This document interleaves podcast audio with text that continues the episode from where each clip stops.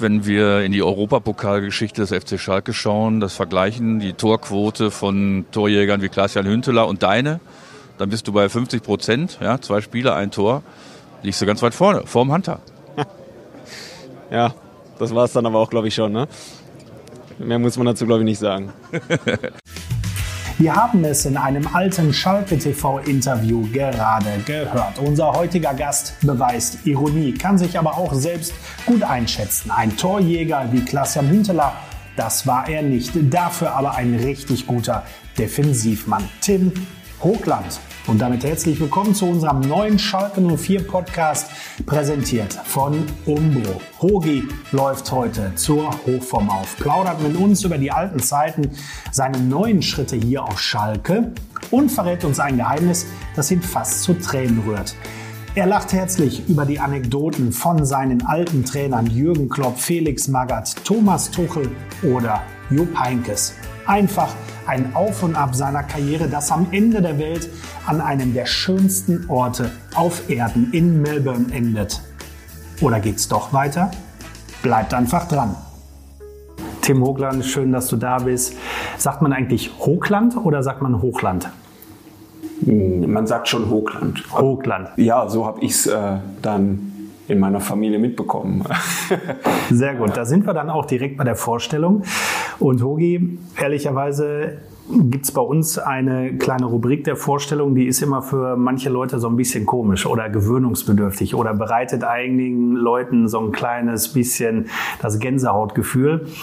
Die sträuben sich dann so ein klein wenig. Äh, bei dir weiß ich noch nicht ganz genau, wenn ich dir in die Augen gucke, wie du dich äh, dementsprechend fühlst. Du musst dich vorstellen mit einem Song, mit einem Lied, was du für dich als gut befindest, was du für dich als wichtig empfindest, ähm, sei es auf den Fußball bezogen, sei es äh, im Privaten, vielleicht das Hochzeitslied von deiner Frau, irgendetwas, was dich vielleicht pusht auch vorm Training oder vorm Spiel. Wie würdest du dich mit welchem Song beschreiben? Was könnte das sein? Wow. Ja, zuerst einmal hi und vielen Dank, dass ich heute bei euch sein darf. Das freut mich natürlich sehr, ähm, mal wieder alte Schalker Gesichter zu sehen. Jetzt kommen wir zu dem nächsten. Ähm, ja, mich mit einem Lied zu präsentieren, das ist natürlich für einen, der so musikalisch unbegabt ist wie ich, jetzt nicht so leicht. Ja, wir sitzen ja hier gerade in der Arena und wenn ich da so unten auf den jetzt ausgefahrenen Rasen blicke, ja, also was ich schon immer gut konnte, waren Schalke-Lieder. Dann los, hau rein. In meinem Herzen flattert leise ein blau und weißes Fähnelein und gehen die Schalker auf die Reise, wünsch ich mir nur dabei zu sein. Wir sahen kein Land vor langer Zeit, doch das ist längst Vergangenheit. Zeig mir den Platz in der Kurve, wo alle Schalker zusammenstehen. Auf diesem Platz in der Kurve wollen wir die Schalker siegen sehen. Großartig. Oh Mann, ne? Aufgabe gemeistert, mit Bravour. Ja, danke, danke. So, warte mal, wo sind die Servietten für die Schweißperlen auf der Stirn? ich merke gerade, ein bisschen warm. Ja, sehr gut. Dieses Lied, was verbindest du damit? Siehst du dann die Fans in der Nordkurve Arm in Arm zusammenstehen nach einem, nach einem Sieg? Was, was verbindest du damit? Ja, absolut. Ähm, vielleicht kann ich ein bisschen weiter ausschweifen, ähm, in die Zeit des Parkstadions zurückgehen. Ähm, da war ich natürlich auch noch ein Teil der, der Jungs, die, die dann in der Kurve stehen und ähm, bin damals immer entweder mit der 222 aus dem Mal gekommen, über den Busbahnhof in Buhr oder aber auch äh, mit dem Rheinhard-Express von Malsensen dann. Ja, also für alle, die es nicht wissen, ich bin gebürtiger Maler. Ähm, sind dann halt mit den Kumpels ins Stadion gefahren und ähm, ja, das war schon immer eins der Lieder, die ich so dann mit am, am liebsten mitgetrellert habe. Diese Erinnerungen als kleiner Junge und dann als Profi, gibt es da weitere Musiken, weitere Fangesänge, die dir im Gedächtnis geblieben sind? Vielleicht auf internationalen Reisen oder sonst irgendwas?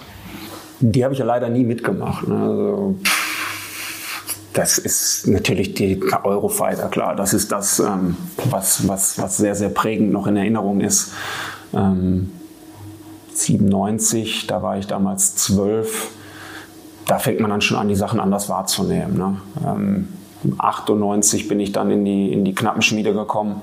Äh, da war das natürlich noch richtig präsent. Und ähm, ja, also wie gesagt, ähm, von bis ähm, bin ich eigentlich sehr, sehr textsicher. Was äh, haben die Fans nochmal gesungen, als du zum Beispiel in Madrid 2014 äh, gespielt hast und sogar ein Tor geschossen hast? Zwar bei einer Niederlage, aber trotzdem. Ja, da musst du mir auf die Sprünge helfen, weil wenn du wirklich unten bist, du hörst natürlich die Jungs, ähm, wie sie dich anfeuern, ähm, bist aber manchmal dann so, so auch im Tunnel drin, dass, dass du vielleicht nicht genau die, akustisch die Gesänge dann mitbekommst. Ja, Wahnsinn. Ja, so großartig in dem Sinne einen speziellen Song haben sie jetzt nicht die ganze Zeit durchgesungen, sondern eigentlich die ganze Zeit ihre, unsere, ja, Schalke-Hymnen eigentlich durchgepeitscht. Sie waren eigentlich nur froh, dass es halt nicht wie im Hinspiel sechs wurden, sondern dass wir uns da achtmal außer Affäre geschlagen haben und dementsprechend das Spiel da gemeistert haben. Wenn wir richtig gezählt haben, durftest du ja zum Beispiel in deiner Karriere oder hättest möglicherweise, wenn dieses Ritual auch schon früher gegeben hat, siebenmal zum Einstand singen müssen. Ne? Hast du immer den gleichen Song performt, rein theoretisch? Oder also Schalke, Mainz, Rückkehr Schalke, Stuttgart, Fulham, Bochum und Melbourne. Oder wie, oder wie war das damals? Damals gab es ja noch nicht äh, diese, diese, diese Rituale zum Einstand. Ähm wo es sie aber schon immer gibt oder schon relativ lange, was ich dann auch erfahren musste, war in Fulham in London. Und ich weiß ganz genau, wir waren im Trainingslager auf einem der bekanntesten Golf oder in einem der bekanntesten Golfhotels ähm, mit, mit, mit, einem Trainingsgelände auch dran. In Schottland war das. Jetzt alle Golffans werden wahrscheinlich sofort wissen, welcher. Ich habe es natürlich vergessen. Ich bin da nicht so golfaffin. Auf jeden Fall nach dem Mittagessen waren wir dann irgendwann dran und ich durfte mich dann auch auf diesen wunderbaren Stuhl stellen. Felix Magath, damals Trainer. Und auch da habe ich mir gedacht, was singst du denn jetzt? Ne? Singst du was Englisches, was Deutsches? Ah, habe ich ganz einfach blau und weiß gesungen. Keiner hat es verstanden. Äh, ich fand mich aber relativ cool. Okay, auch keiner negativ äh, reagiert, weil es äh, das Vereinslied von einem anderen Verein gewesen ist? Ich, ich weiß nicht mehr genau, wie Felix Magath reagiert hat, aber ansonsten äh, war es denen, glaube ich, relativ egal. Erstens haben sie es nicht verstanden und ähm, da steht natürlich auch der Spaß im Vordergrund bei jedem Einzelnen. Seit einigen Wochen zählst du offiziell zum Kader der Schalker Traditionsmannschaft. Ähm, Gibt es dort ein Einstiegsritual oder muss man einfach nur eine Kiste Bier in der Kabine stellen? Ähm, gut, wenn Olaf das jetzt hört, ich habe den äh, Mitgliedsantrag immer noch nicht unterzeichnet. Ähm, ja, du weißt, ne, manchmal hat man die Sachen zu Hause, dann vergisst man das, hat vergessen auszudrucken. Olaf äh, ist da aber hinterher und äh, das wird natürlich so schnell es geht dann auch nachgeholt. Äh, Rituale kann ich dir im Moment noch gar nicht so genau sagen, weil ich auch wirklich erst einmal beim Training war. Äh, war aber sehr, sehr angetan von, von der Qualität und auch diesem Ehrgeiz, der dort unten auf dem Kunstrasen hier an der, ähm, auf dem Berger Feld dann geliefert wurde. Äh, da geht schon heiß zur Sache. Ja, man munkelt ja so, wir kennen das ja aus dem Amateurbereich, Hendrik. Äh, die Altherrenmannschaften, die sind ja meistens noch, äh, ja, eigentlich risikoreicher und kommen dann ja gerne mal mit den Füßen in die, in die Stäbe. Ja, der Ehrgeiz ist da, ist da riesengroß. Das haben wir auch schon erleben dürfen, wenn wir gegen die Traditionself gezockt haben.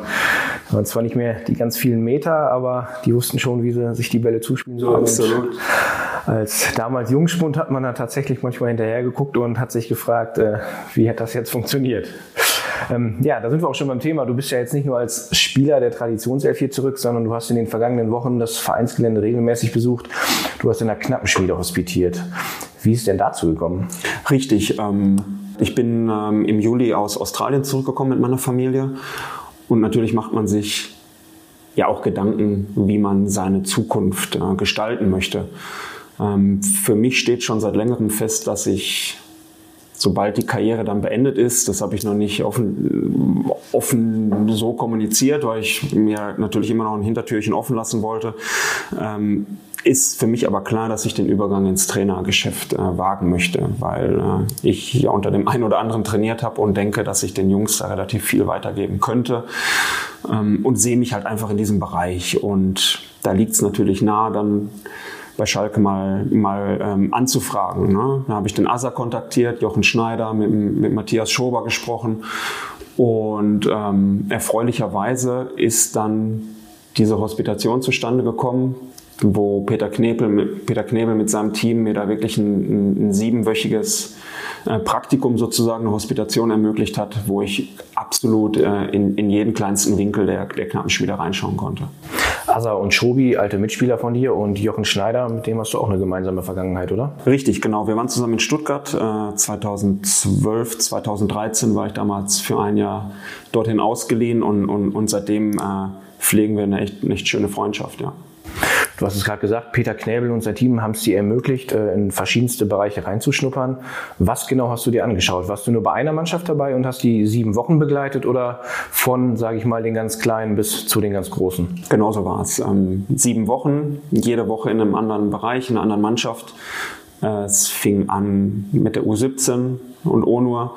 Danach war ich in der U14, dann bei Norbert in der U19, die U23 habe ich gemacht. Ähm, boah, jetzt muss ich überlegen, wo war ich noch? Im Athletikbereich war ich, was natürlich, äh, wenn man dann irgendwann auch Trainer werden will, auch ein, ein, ganz, ganz wichtiger Bereich ist. Und zu guter Letzt noch im Scouting, da hat Corona aber wieder ein bisschen dazwischen gefunkt. Äh, da konnten wir uns leider keine Spiele mehr anschauen, weil ja wieder alles ähm, auf Eis gelegt wurde. Ähm, hatte ich aber auch nochmal ein, ein kleines Meeting und, und, und weiß so jetzt ungefähr auch, wie und wo dort gescoutet wird.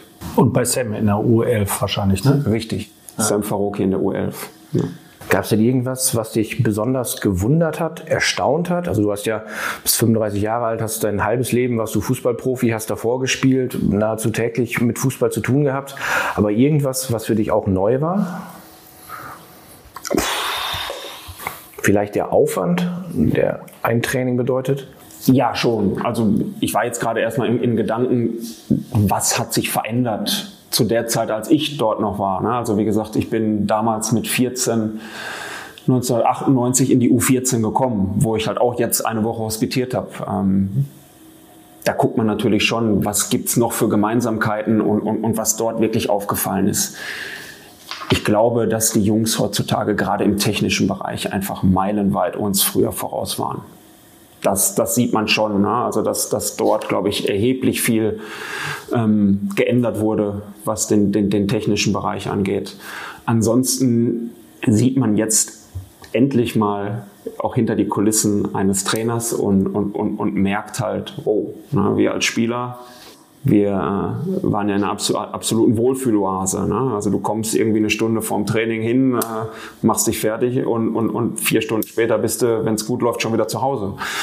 Ähm, das ist beim Trainer natürlich nicht so. Ne? Da gibt's, du musst ein Training planen, du, du, du musst eine Auswertung des Trainings machen, dokumentieren, äh, Gegneranalyse, eigene Analyse des Spiels, so dass du da wirklich auch einen absoluten Fulltime-Job hast, wo du, wo du teilweise morgens um 10 kommst und bis um, um abends um 8 immer noch auf dem Gelände. Ne? Also das ist, das ist schon ein Riesenunterschied. Lass uns gleich gerne weiter über den Fulltime-Job sprechen, aber ich würde ein bisschen springen. Du hast es gerade schon gesagt, du bist mit 14 hier auf Schalke gelandet und du hast gerade gesagt, du warst auch im Scouting hier, durftest mal ein bisschen hinter die Kulissen gucken, auch wenn Corona reingegrätscht hat. Wie ist denn Schalke damals auf dich aufmerksam geworden? Ähm, oh, wir hatten damals ein Kreispokal.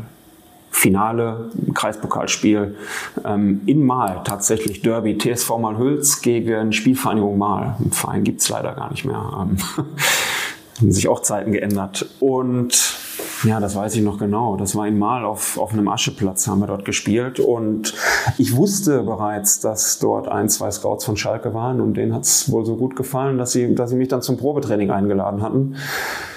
Ich war damals noch D-Jugendspieler, dann zur C2 auch lustig. Damals C-Jugend Schalke haben wir in Bismarck trainiert. Kennt ihr den Ascheplatz in Bismarck? Ja, also ich auf jeden Fall. Ja. ja. Dort war das Probetraining. Ähm, ich glaube, da war ich dann auch zwei, dreimal da und auch das lief relativ gut, sodass ähm, Schalke mich dann gefragt hat, ob ich mir das nicht vorstellen könnte, dann zur neuen Saison in die U14, C2 damals, äh, einzusteigen. Die C1. C1, sorry. Ähm, ja, und das ist natürlich dann ein, ein Riesentraum in, in Erfüllung gegangen, ähm, den ich ja nicht, nicht, nicht liegen lassen wollte. Ne? Und dann habe ich dann den Sprung gewagt, sag ich mal so. Und dann Schritt für Schritt jedes Jahr auch weiter den Sprung geschafft und im Jahr 2002 dann was ganz Großes geschafft mit Schalke, was die Großen schon ganz, ganz lange nicht mehr geschafft haben. Du bist äh, deutscher Meister geworden. Kannst du dich noch daran erinnern? Ja, es wäre schlimm, wenn ich jetzt sagen würde, nein. Also das ist schon immer noch sehr präsent. Ähm, das war damals ein Finale zu Hause in der Glückaufkampfbahn gegen den VfB Stuttgart mit Mario Gomez.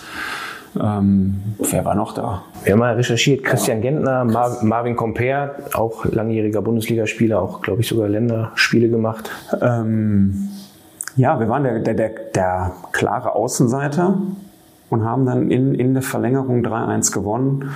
Und ja, es ist schon sehr, sehr lange her, aber ähm, eine, eine super tolle Erfahrung mit dem Meistertrainer Mani Dubski. Also immer noch, er rennt ja auch noch hier rum. Immer noch in der knappen Schmiede. Ja, genau. Und, und macht einen hervorragenden Job dort in der, in der U23 gerade als Scout und findet immer wieder neue Talente. Das ist wirklich Wahnsinn, was für ein Auge Mani hat. Ähm, und immer wenn wir uns sehen, begrüße ich ihn mit Meistertrainer. Da freut er sich natürlich ganz besonders. Ja, Manni hat sich auch früher immer gefreut. Ich glaube, Basti Böhnisch hat er aus Bottrop damals geholt. Den hat er auch mal gesagt, den habe ich von der Schlacke geholt.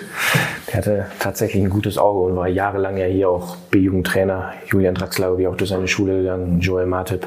Ja.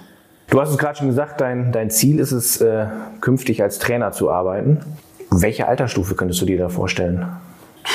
Ja, das ist natürlich jetzt im, im Moment noch nicht so genau zu sagen, aber durch, durch meine jahrelange Zeit jetzt als Profi und, und diesem ständigen Leistungsdruck auch, den, den du da verspürst, denke ich, sehe ich mich auch wirklich dann auch mehr in dem Bereich, sagen wir mal, dem, dem Übergangsbereich U17, U19. Da ähm, denke ich, kann ich mit, mit dem, was ich die letzten Jahre so an Erfahrung sammeln konnte, den Jungs, glaube ich, relativ gut helfen, den Sprung dann auch im Profibereich zu schaffen. Erfahrung hast du ja auch gemacht unter einem ganz bestimmten Trainer. Du hast seinen Namen gerade schon gesagt. Und die nächste Frage, die stellt tatsächlich nicht ich, sondern jemand, der auch lange oder auch zweimal unter ihm trainiert hat, unter anderem im Fulham. Äh, Sascha Rita hat uns einen Einspieler geschickt und äh, hat da mal eine ganz spezielle Frage an dich. Hallo lieber Tim, hier spricht Sascha Rita. Ich habe gehört, du bist heute beim Schalke Podcast und da wünsche ich dir natürlich ganz, ganz viel Spaß dabei. Ähm, zunächst einmal ähm, wollte ich dich beglückwünschen zu einer äh, sehr erfolgreichen Karriere. Du hast äh, bestimmt viel erlebt und hast äh, heute bestimmt einiges zu erzählen. Äh, wir konnten leider nie zusammen auf dem Platz stehen. Jedoch hatten wir mal äh, einen gemeinsamen Trainer, äh, der uns wahrscheinlich viel Schweiß und viel Arbeit gekostet hat. Felix Magath. Ähm, ich hatte ihn ja auch ein paar Jahre lang. Und du bist ja auch in den Genuss gekommen. Und deshalb würde mich einfach interessieren, was war für dich die härteste Einheit, an die du dich erinnern kannst? Ich denke, das wird bestimmt viele Leute interessieren und mich natürlich auch. Ich wünsche dir weiterhin viel Spaß und bin gespannt auf deine Antwort. Liebe Grüße. Oh Mann. Ich hatte ihn ja sogar zweimal, ne, um, um vorwegzukommen. Damals hier auf Schalke und dann noch in, in, in England, in Fulham. Ähm, ja, Sascha, die Frage ist gar nicht so leicht zu beantworten. Also welche Einheit war nicht hart und schweißtreibend, ne, ist dann vielleicht eher die bessere Frage. Ja, da sind, da sind wirklich einige. Ne. Ich weiß, die allererste war im Trainingslager, nicht die, die allererste im Trainingslager in, auf Borkum. Ähm, war natürlich ein Strandlauf. Ne? Und äh, Markus Zettelmeisel ist vorn weggelaufen, Felix ist auch noch mitgelaufen hinten und, und so gut er konnte. Aber es war unendlich lang. Es hat einfach kein Ende genommen. Und du bist halt sowas von tief im, im Sand stecken geblieben, teilweise, dass du Schuhe verloren hast und aber irgendwie dann noch dranbleiben musstest. Ne? Auch wieder als neuer Spieler dann, äh, ja, so gut es geht, dann auch mithalten wolltest. Ähm, ja, also wie gesagt, alle Strandläufe waren, waren eine Qual. Aber eine Einheit, die bleibt mir noch, noch ganz besonders in Erinnerung. Das war dann die zweite an dem Tag nach einem anderthalbstündigen Strandlauf sind wir auf dem Fußballplatz. Dort war aber eine Tatanbahn. Ähm, und äh, der Trainerstab hatte die Springseile dabei. Ja. Jo, was kommt jetzt? Vielleicht ein bisschen zum Warmmachen, springen. Wir sind tatsächlich eine Stunde mit dem Springseil auf der Stelle stehen geblieben und gesprungen. Gesprungen und gesprungen. Und ich hatte Glück, an meinem war noch so ein kleiner Zähler. Deshalb wusste ich ganz genau, äh, wie, wie viele Sprünge ich gemacht habe. Der ging bis 999 der ist zweimal durchgelaufen. Also haben wir in der Stunde über 2000 Sprünge gemacht, äh, was sich nachher herausgestellt hatte für mein Knie natürlich Gift war. Und äh, ja, nach der Einheit habe ich dann auch nicht mehr so viele unter ihm gemacht, weil ich dann wieder verletzt war. Ich erinnere mich nur an die, an die Morgeneinheit tatsächlich, die du gerade beschrieben hast. Das war 5.45 äh, Uhr im Strandhotel Borkum. Ihr seid dann teilweise mit Hantelscheiben, äh, habt ihr durch den Strand gezogen. Und das war sogar dann noch eine eher. Äh, an dem Tag haben wir vier gemacht. Das fing um 5.45 Uhr, mussten wir Koordination und Kraftübungen machen. All die neuen Spieler, die das halt noch nicht mitgemacht hatten, Danach war eigentlich schon der Tag gelaufen und danach kam der Lauf. Also ja, stand auf dem äh, auf dem Ablaufplan stand immer Frühsport mit Werner. Richtig. Ja. Also ich fand es schon anstrengend, wenn ich auf der Bank oben am Strand saß und meinen Kaffee getrunken habe und äh, Fotos konnte ich noch nicht machen, weil es da noch so dunkel war. Und den Bauch gekraut hat. Ja, auch das. Aber vom Borkum erzählt lustigerweise Sascha Rita ja auch immer wieder. Und äh, war das nicht auch das Trainingslager mit den, mit den äh, Traktorreifen? Und der, und der Düne oder wo ihr da teilweise die Düne hochlaufen? Ja, Sascha war ja aber mit äh, Felix Magath. Äh, ja, aber warte mal, das, das, das spiegelt sich gerade, weil wir haben genau die gleichen Sachen auch gemacht. Genau. Ähm, mit einem Seil schön die, die, die, die Reifen durch den Sand ziehen, ne? also und dann auch richtig sprinten in, in, in Vierergruppen, wo Spieler teilweise gar nicht mehr vorwärts kamen. Also da, da war der Reifen dann so schwer, dass sie wirklich nur noch auf der Stelle standen und irgendwie versucht haben, Zentimeter für Zentimeter sich da durch den Sand zu robben. Ja. An den Dünen waren auch welche. Der Kelch ging zum Glück an mir vorüber. Ähm, die, die Dünensprints musste ich nicht machen. Da, wie auch immer, wurden immer ein paar Leute ausgewählt und, und die durften sich dann äh, ja, an, dem, an dem Berg, sag ich mal, äh, beglücken.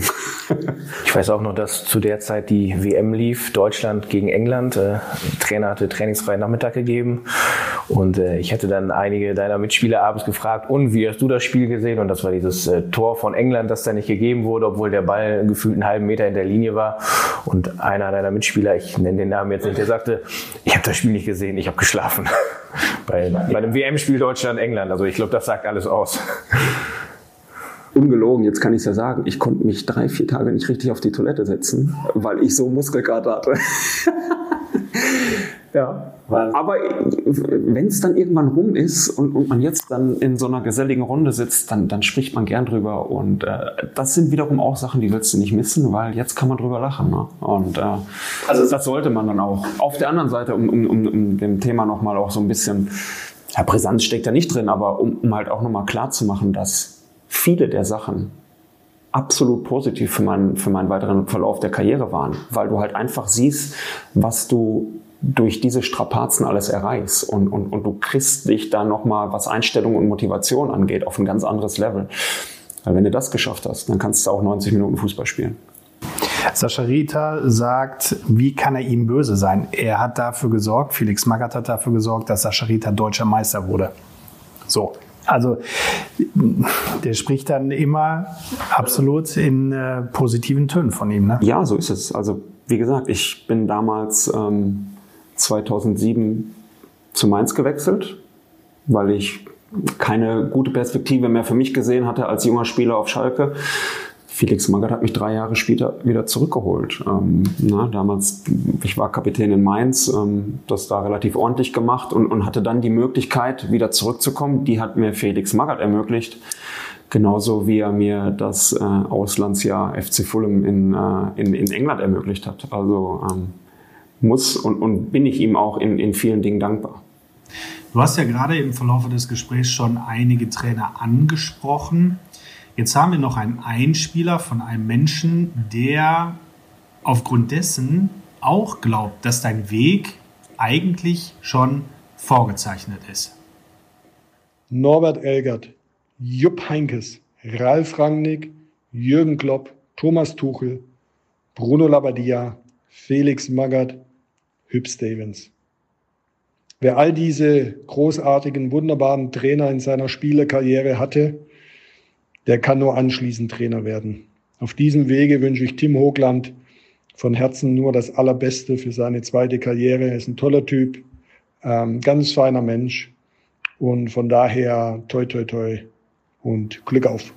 Dein Jochen Schneider. Also, ja, also viel geiler geht's ja gar nicht. Ja, also das, da kann ich mich einfach nur glücklich schätzen, weil man von jedem Einzelnen wirklich so, so viele positive Dinge äh, mitbekommen hat auf den Weg, dass es eigentlich verschwenderisch wäre, wenn ich sagen würde, ich versuche nicht auch äh, all das einzubringen und Trainer zu werden. Bist du genau deshalb darauf gekommen? Weil es ist ja die Formulierung von dir ist ja schon interessant.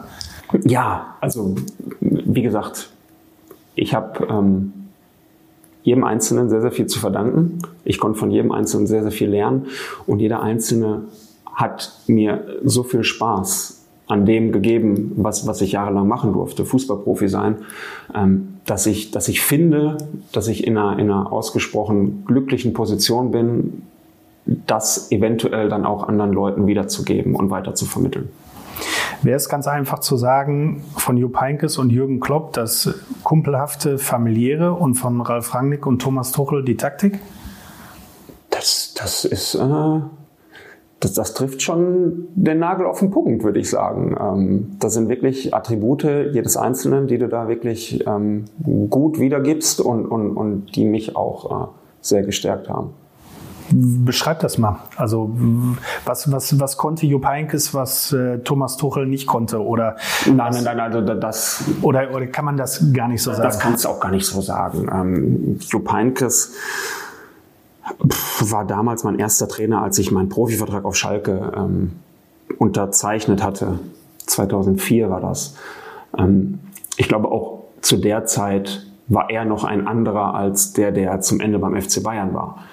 Aber wie alle anderen auch war er in, in, in seiner Art und Weise wirklich, ähm, ja, wie soll ich sagen, sehr, sehr zielgerichtet. Ne? Und, und, und, und was das Gute halt für uns junge Spieler war, war, dass er, dass er wirklich viel Wert auf, auf, auf, auf uns gelegt hat und uns wirklich die Chance ermöglicht hat, auch in einer Zeit damals, wo du als 19, 20-Jähriger ja eigentlich noch nicht so viel Einsatzzeiten bekommen hast, dass er uns da wirklich vertraut hat und uns auch ins kalte Wasser geschmissen hat. Ich weiß noch, mein erstes Spiel war ein UI-Cup-Spiel hier.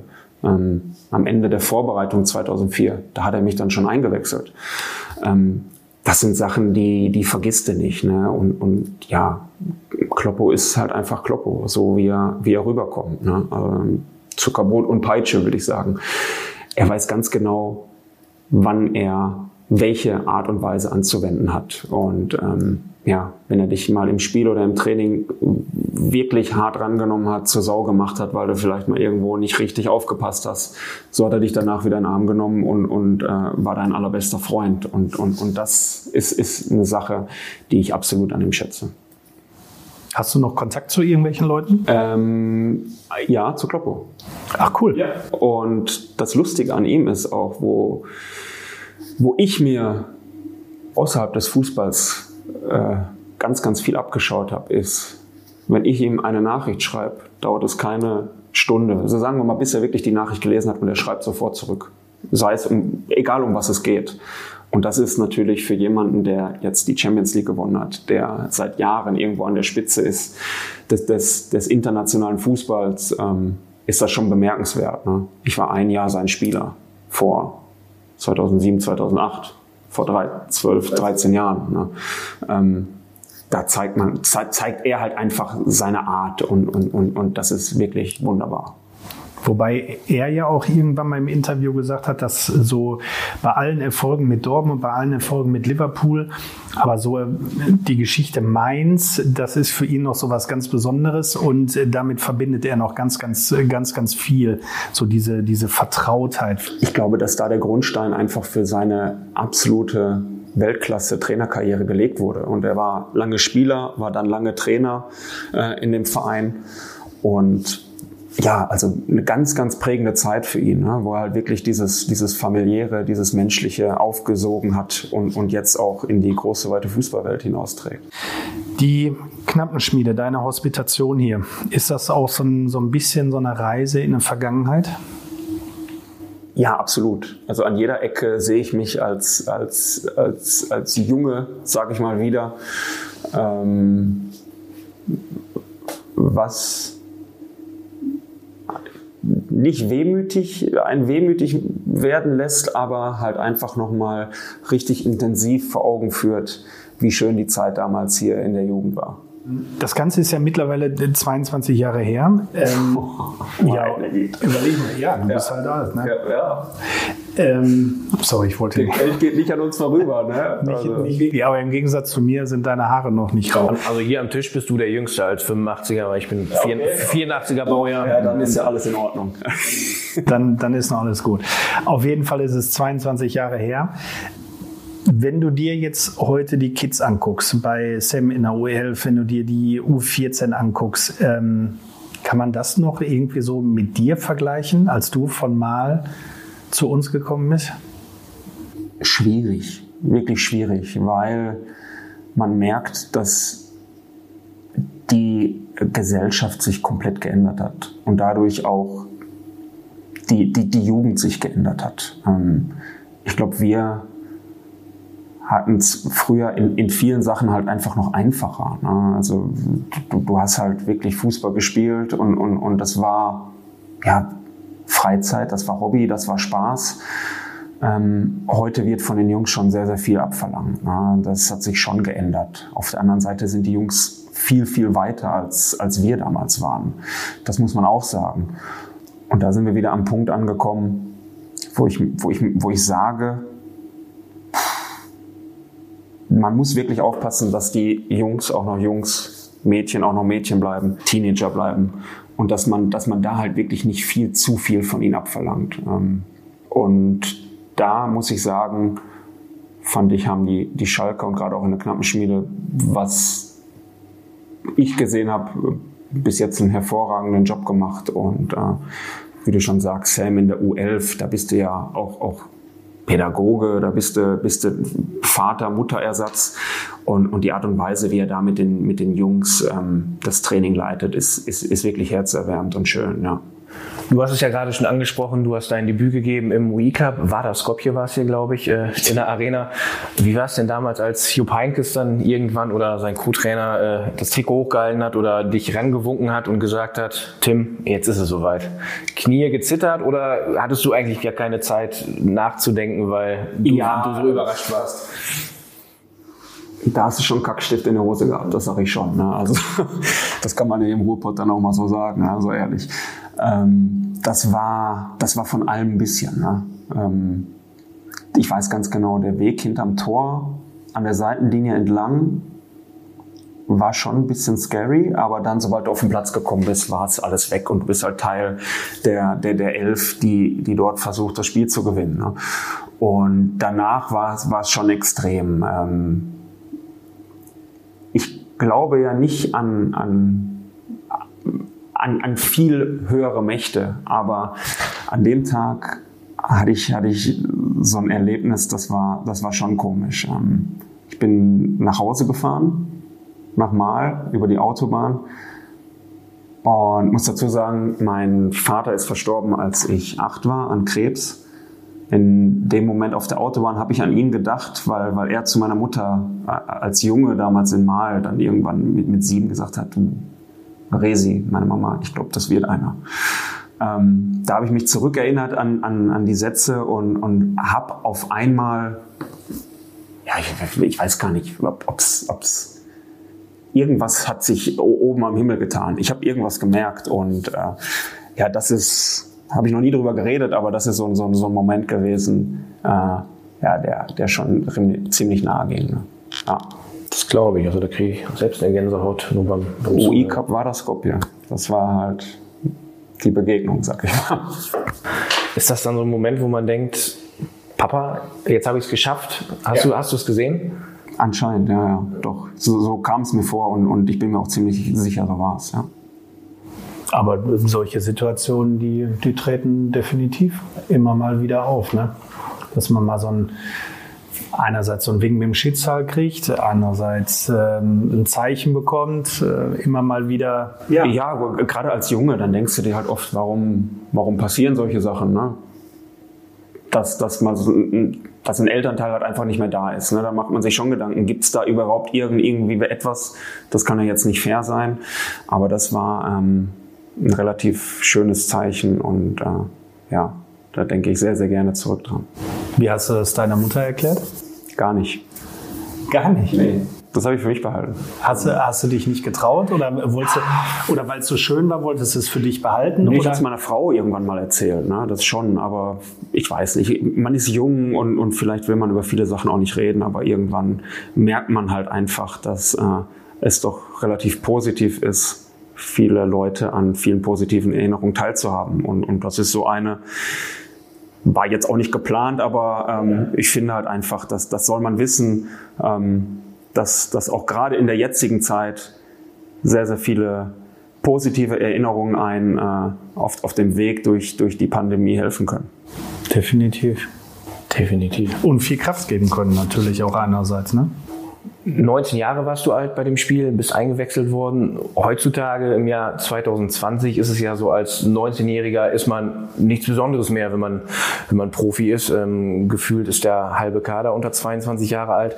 Ähm, damals war das die absolute Ausnahme, dass so, so junge Spieler äh, Spielanteile bekommen haben. Und wenn man sich mal die, die Schalker Mannschaft damals anschaut, ähm, Frank Rost, Mladen Kristajic, Marcelo Bordon, das waren schon Persönlichkeiten. Wie hast du dich in der Kabine gefühlt? Hast du mal was gesagt oder hast du still in deiner Ecke gesessen und einfach nur alles aufgesogen und hast gedacht, jetzt bloß keinen falschen, keinen falschen Spruch, sonst, sonst bin ich hier unten durch bei den Jungs? Ich will nicht sagen, ich war großklappig früher, aber ich, ich, ich habe schon auch meine Meinung gesagt. Ähm, und kam aber immer relativ gut mit allem zurecht. Ähm, ich glaube, das war so, ein, so, eine Eigenschaft, die viele auch an mir mochten und, und, und, und vielleicht jetzt auch immer noch so ist. Ähm, da waren echt viele Alpha-Tiere in der Mannschaft. Du hast wirklich recht. Ne? Das, das, das, das, das kannst du jetzt ja nochmal noch mal fortführen, wer da noch war. Also in, in meinen Anfangsjahren Dario Rodriguez, äh, Jörg Böhme, Asa, mit denen wolltest du nicht im Eckchen spielen, Kreis spielen im Training, ne? weil auch Frank Rost nach zwei Kontakten schon irgendwie auf Kniehöhe gegrätscht hat. Ich glaube auch, dass die Uros ganz gerne mal. Ja, total. Aber ähm, stimmt das, dass Frank Rost immer so extrem lange ähm, Schraubstollen hatte? Absolut. Also ich glaube, die sind heutzutage verboten, wenn sie nie sogar noch angespitzt waren. Nee, nee, ich weiß nicht. Ähm, ja, das, das ach guck mal, ja, geht das Grinsen gar nicht mehr aus meinem Gesicht raus. Ne? Also so schön war die Zeit damals wirklich mit, mit, mit den ganzen, wie du schon sagst, gestandenen äh, Persönlichkeiten zusammenzuspielen. Ähm, ja, also ich habe mich da relativ wohl gefühlt zwischen den ganzen. Ne? Das muss ich schon sagen. Frank Ross zum Beispiel ähm, hat mir sehr, sehr viel geholfen in der, in der ersten Zeit auch. Ne? Hat mir, mir, mir viele Tipps gegeben ich kann mich an eine Trainingseinheit erinnern. Ich weiß nicht mehr, wen ich gefault hatte in einem 5 gegen 5 Turnier. Frank war mein Torwart. Äh, und ich wollte mich entschuldigen bei dem Spieler. Hat er mich zur Sau gemacht. Ne? Jetzt leg deine Blauäugigkeit ab. Denkst du, irgendwer entschuldigt sich hier bei dir?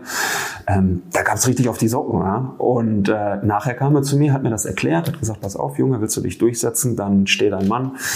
Und ähm, das war absolut wichtig. Ne? Und ja, ähm, nochmals, absolut geniale Zeit mit absolut genialen Typen und Charakteren. Hast du damals eigentlich ein Vorbild gehabt?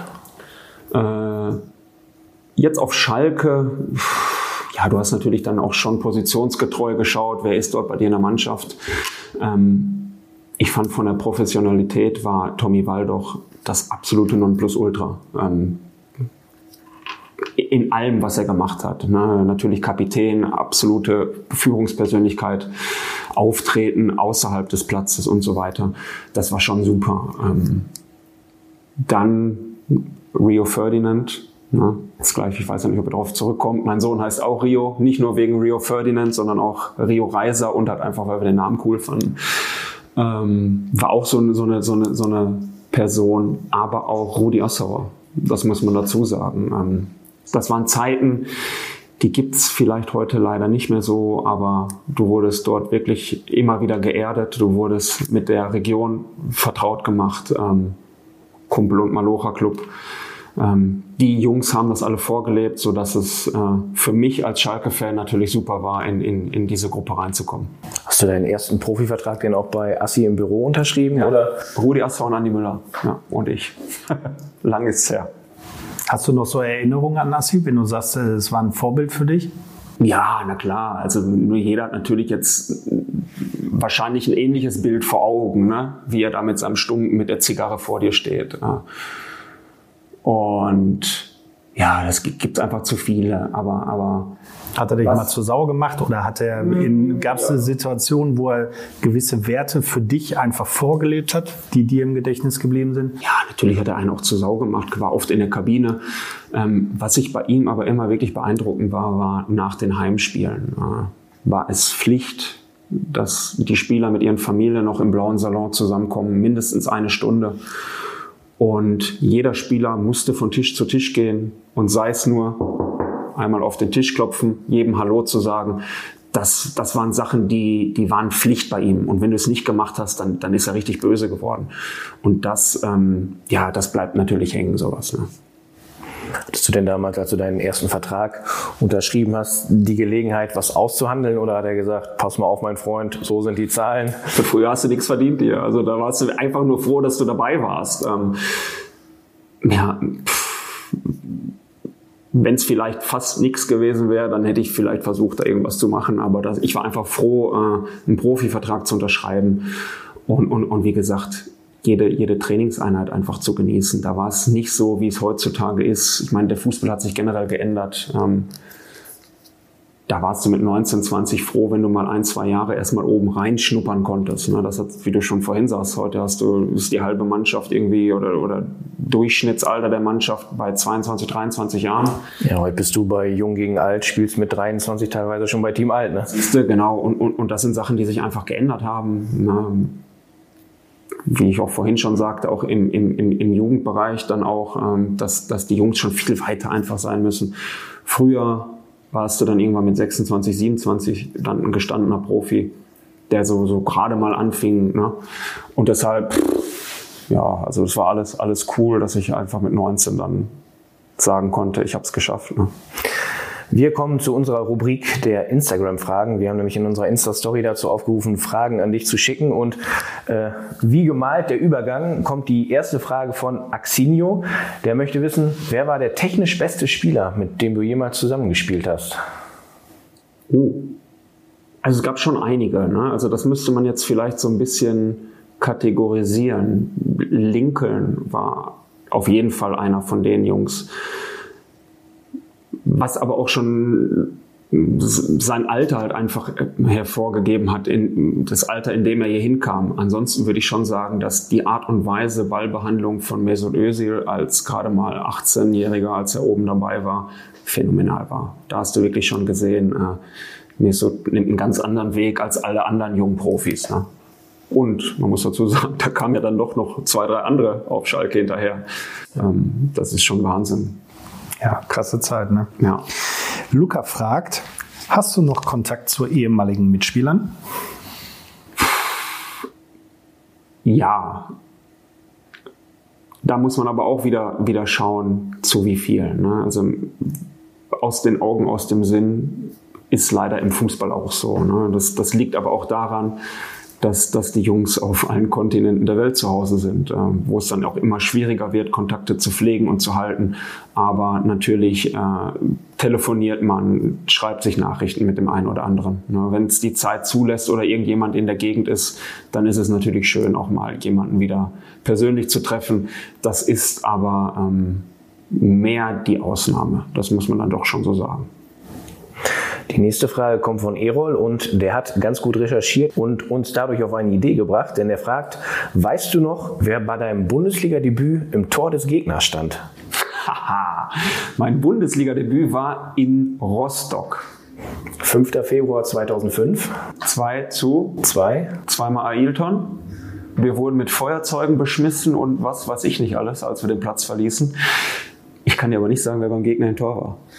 Matthias Schober. Ach, guck an. Ich hätte jetzt Martin Piekenhagen gesagt. Der Schobi. Ja, also so kreuzen sich die Wege wieder. Ne? Die Fußballwelt ist dann doch ganz schön klein. Ja. Und Sille fragt am Ende, welcher Verein aus Mahl liegt dir aktuell am meisten am Herzen? Da bin ich jetzt leider nicht mehr so ganz in der Materie drin. Ähm, ich habe ein Jahr für den TSV gespielt, TSV Malhöls, der mir dann auch den Weg zu Schalke geebnet hat. Aber ähm, eigentlich den Rest meiner, meiner, meiner Jugend, Kindheit habe ich beim VfB Hüls gespielt. So würde ich doch schon fast eher sagen, dass der VfB Hüls mir da doch irgendwie, irgendwie ein bisschen mehr am Herzen liegt. Wir haben gerade schon drüber gesprochen, im Jahr 2007, im Sommer 2007 hast du dich für einen Wechsel zu Mainz 05 entschieden. Wieso das? Ähm, ich hatte davor schon immer mal wieder mit ein paar Verletzungen zu kämpfen hier auf Schalke und, und fand einfach, ich bräuchte jetzt mal ein bisschen mehr Spielpraxis. Die war hier natürlich nicht gegeben was natürlich auch einfach an, an der Qualität des Kaders gerade in der Verteidigung lag. Ähm, dann ist mit Heiko Westermann noch ein Verteidiger gekommen, so dass ich dann gemerkt habe, wenn du jetzt wirklich auch mal irgendwo Stammspieler werden möchtest, dann wäre es besser, den Verein zu wechseln. Ähm, das ist mir sehr, sehr schwer gefallen.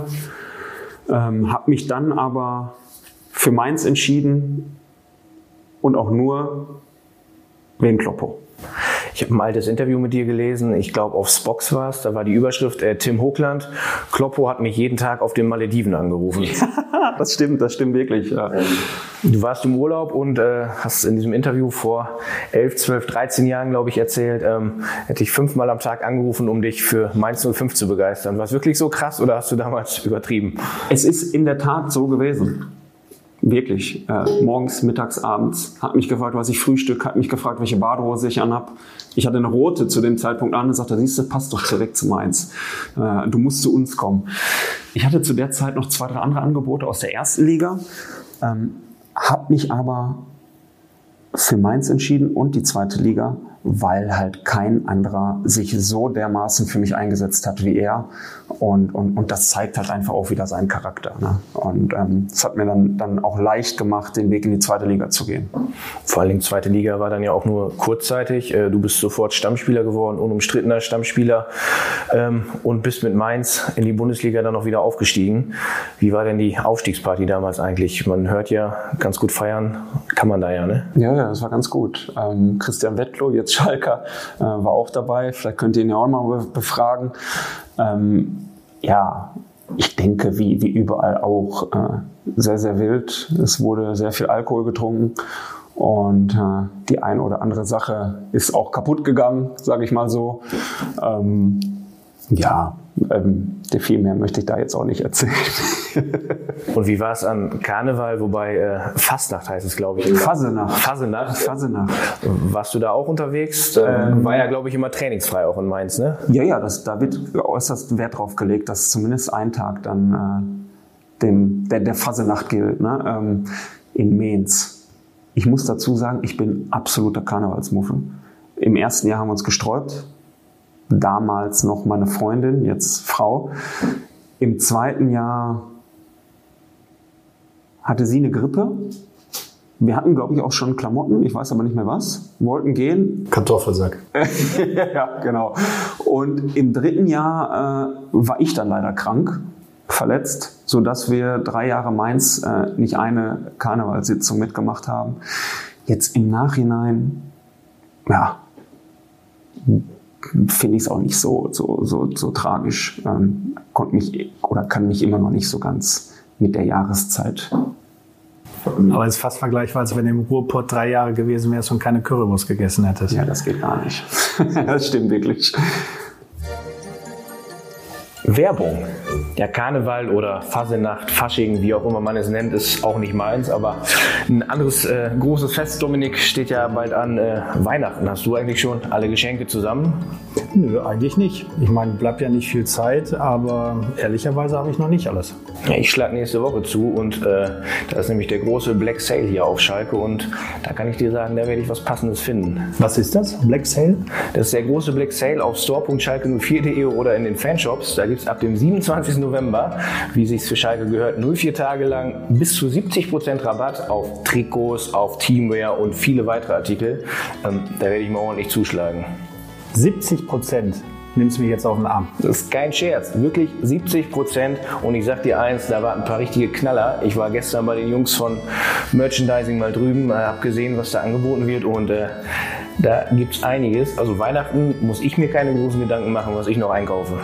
Also danke für den Tipp, Hendrik. Dann werde ich dann mal am 27. November auf store.schalke04.de oder im Fanshop vorbeischauen. Da werde ich mit Sicherheit die eine oder andere Geschenkidee finden. Werbung Ende. Tim, in deiner letzten Saison in Mainz warst du sogar Kapitän. Trotzdem hast du dich in diesem Jahr, es war die Saison 2009, 2010, dazu entschieden, zurück zum FC Schalke 04 zu wechseln. Ist dir die Entscheidung damals äh, schwer gefallen? Als er schon sehr erfolgreich war, ne? Ja, es war wirklich erfolgreich. Und einen relativ erfolgreichen Start damals mit Thomas Tuchel gehabt in, in, in der Bundesliga, ähm, hat mich teilweise sogar umfunktioniert vom rechten Verteidiger äh, zum, zum rechten offensiven Mittelfeldspieler. Hab dort dann auch äh, fünf Tore geschossen in der Hinrunde, war Kapitän der Mannschaft, so dass mir das nicht leicht gefallen ist. Aber ich habe Mainz von Anfang an auch als Sprungbrett gesehen, mich wieder für, für andere Sachen zu qualifizieren. Und als dann, ja, das Interesse kam, war ich natürlich wieder Feuer und Flamme. Ähm, und, und, wollte das auch unbedingt machen. Äh, habe auch viele andere Sachen mir dann gar nicht mehr richtig angehört. Ne? Sondern auch andere, andere Bundesligisten interessiert, aber habe irgendwie alles abgeblockt und, und, wollte halt unbedingt wieder zurück.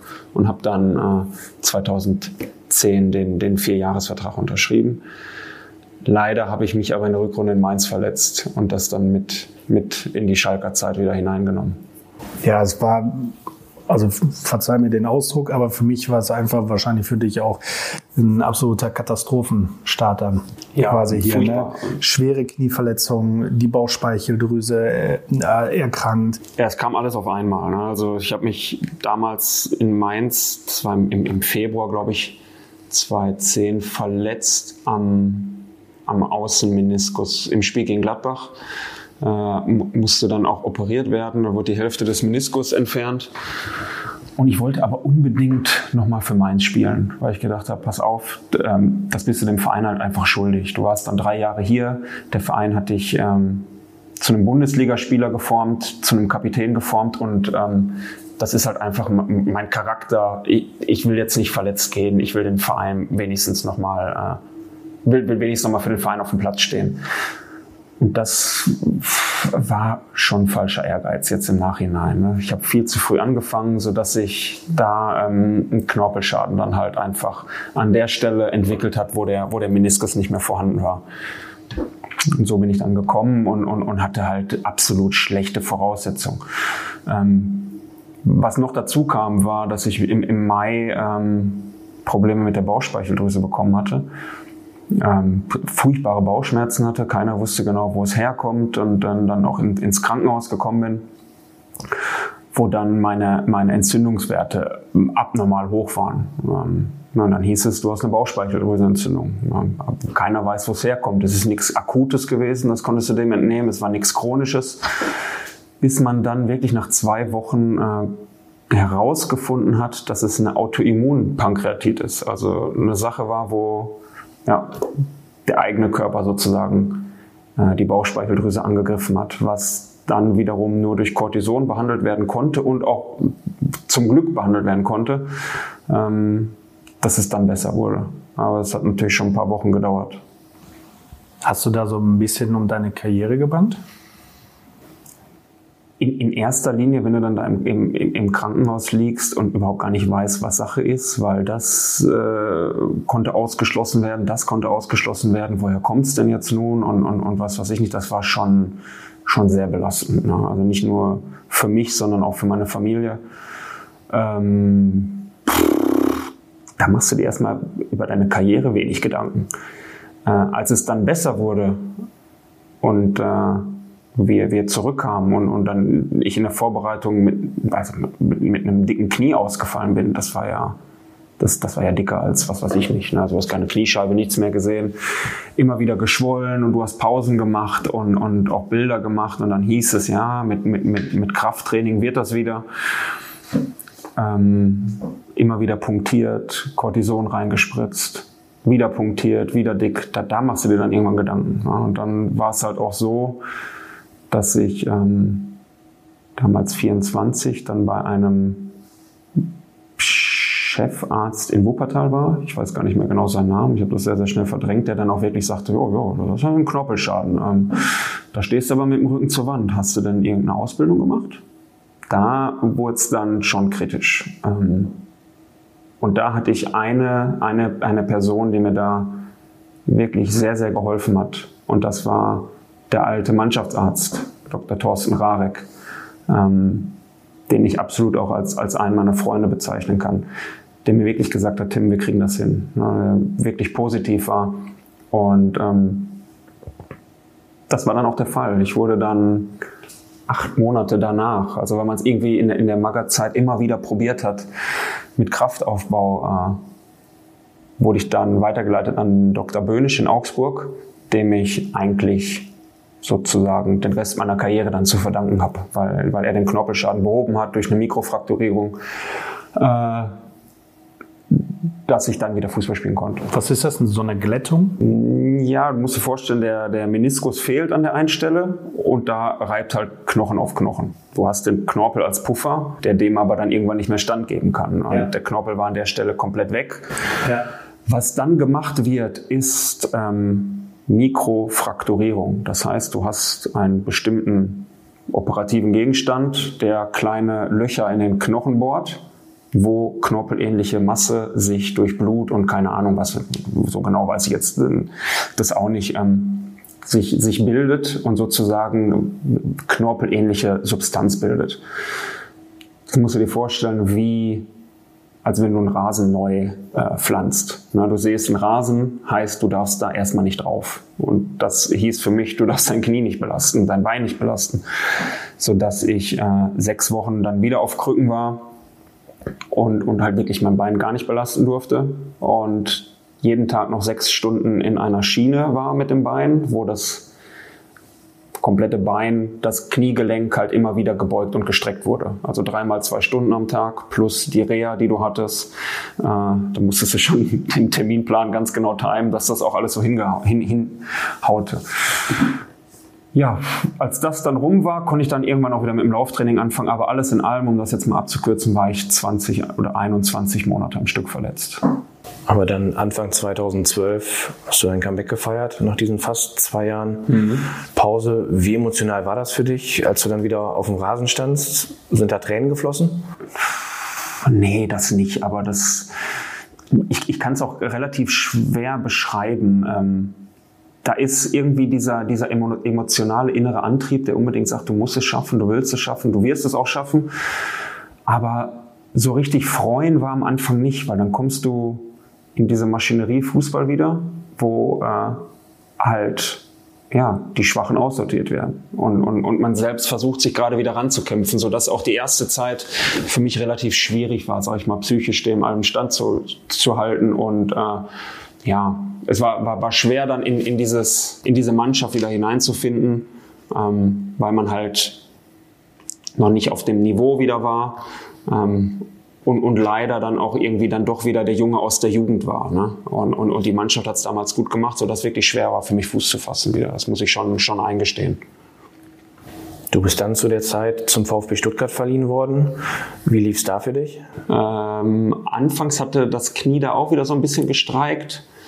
Ähm, aber irgendwie doch okay. So Vorbereitung äh, komplett mit durchgezogen, die ersten Spiele gemacht. Dann hatte ich eine Verletzung am Sprunggelenk damals gegen, gegen Düsseldorf. Bin ausgefallen bis zum Winter und habe dann tatsächlich mit 28 Windpocken bekommen. Am Heiligen Abend, 24.12.2012 und konnte nicht mit danach ins Trainingslager. Also auch wieder für den Arsch. Aber am 32. Spieltag durftest du dann wieder ran. Ausgerechnet auf Schalke hast du dann wieder einen Einsatz gehabt. Äh, weißt du noch, wie es ausgegangen ist? War hier Spiel in der Felddienstarena? Ja, ich weiß noch, ganz genau. Ähm, wir haben damals mit dem VfB hier gewonnen, 2-1.